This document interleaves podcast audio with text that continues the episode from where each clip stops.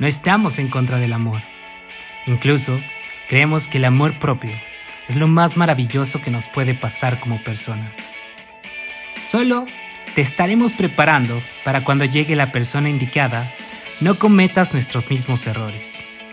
Mis amigos y yo te platicaremos nuestras experiencias en relaciones y en la soltería, para que entiendas que la salud sentimental también es importante para que puedas vivir en plenitud.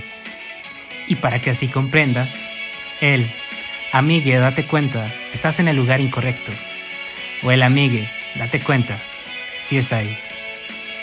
Bienvenidos al Club del Desamor, un podcast by Pacific.